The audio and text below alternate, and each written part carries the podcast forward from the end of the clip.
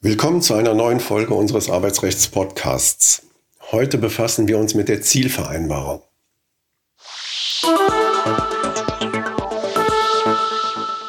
Die Zielvereinbarung ist eine Absprache zwischen Arbeitgeber und Arbeitnehmer, vor allem bei äh, Fach- und Führungskräften, über betriebliche Ziele, welche innerhalb eines bestimmten Zeitrahmens, meistens innerhalb eines Jahres, vom Arbeitnehmer erreicht werden sollen.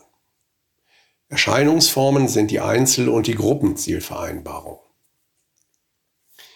Sie sollen Leistungsanreize geben und dazu führen, dass der Arbeitnehmer sich höher mit dem Unternehmen identifiziert. Die Zielvereinbarung ist von der Zielvorgabe zu unterscheiden.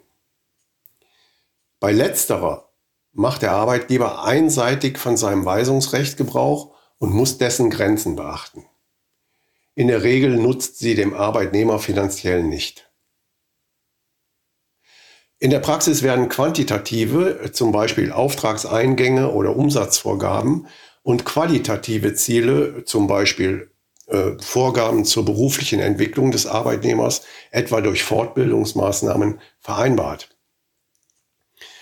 Bei Erreichen der entgeltbezogenen Zielvereinbarung steht dem Arbeitnehmer in der Regel ein Bonus, die sogenannte Zielerreichungsprämie zu. Ein Änderungs- bzw. Widerrufsvorbehalt kann für zukünftige Zeiträume vereinbart werden, was, der, was nach der Rechtsprechung aber nur beim Vorliegen triftiger Gründe möglich ist. Darüber hinaus dürfen nicht mehr als 25 bis 30 Prozent der Gesamtvergütung tangiert sein und das tarifliche Entgelt nicht unterschritten werden. Demgegenüber ist ein Freiwilligkeitsvorbehalt, wonach auf die Zahlung einer Zielvereinbarungsprämie kein Rechtsanspruch besteht, unwirksam.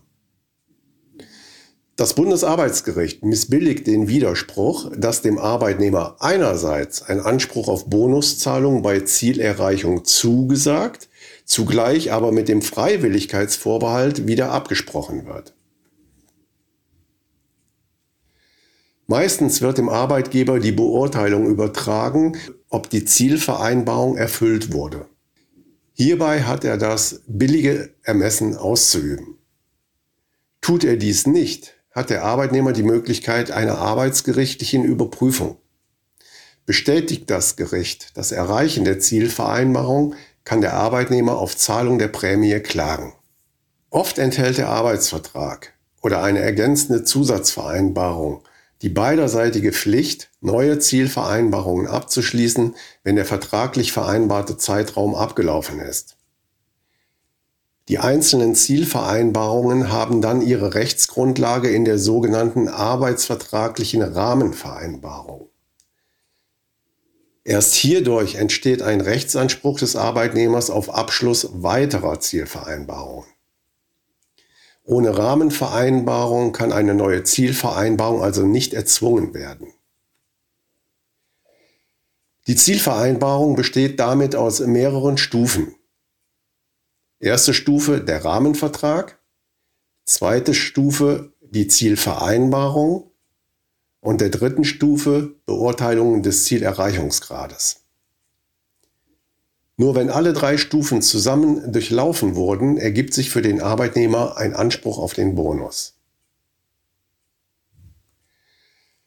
Ist der Arbeitnehmer krankheitsbedingt an der Erbringung der Arbeitsleistung gehindert, kann er eine zeitanteilige Prämie verlangen, solange er Anspruch auf Entgeltfortzahlung im Krankheitsfall hat. Das gleiche gilt, wenn er vor Ablauf der für die Zielerreichung vereinbarten Zeit aus dem Arbeitsverhältnis ausscheidet. Allerdings wird der Bonus erst nach Ablauf des Zeitraums fällig, der für die Zielerreichung vorgegeben war. Vereinbarungen, die den Anspruch des Arbeitnehmers für den Fall des vorzeitigen Ausscheidens ausschließen, sind unzulässig. Alle Kapitel des Podcasts finden Sie auch unter arbeitsrecht-podcast.de. Bleiben Sie auf dem Laufenden und abonnieren Sie ihn. Wenn Sie Fragen zum Thema Arbeitsrecht oder einen Themenvorschlag haben, können Sie uns auch gerne eine E-Mail an kanzlei.ra-potratz.de schicken. Danke fürs Zuhören und bis zur nächsten Folge.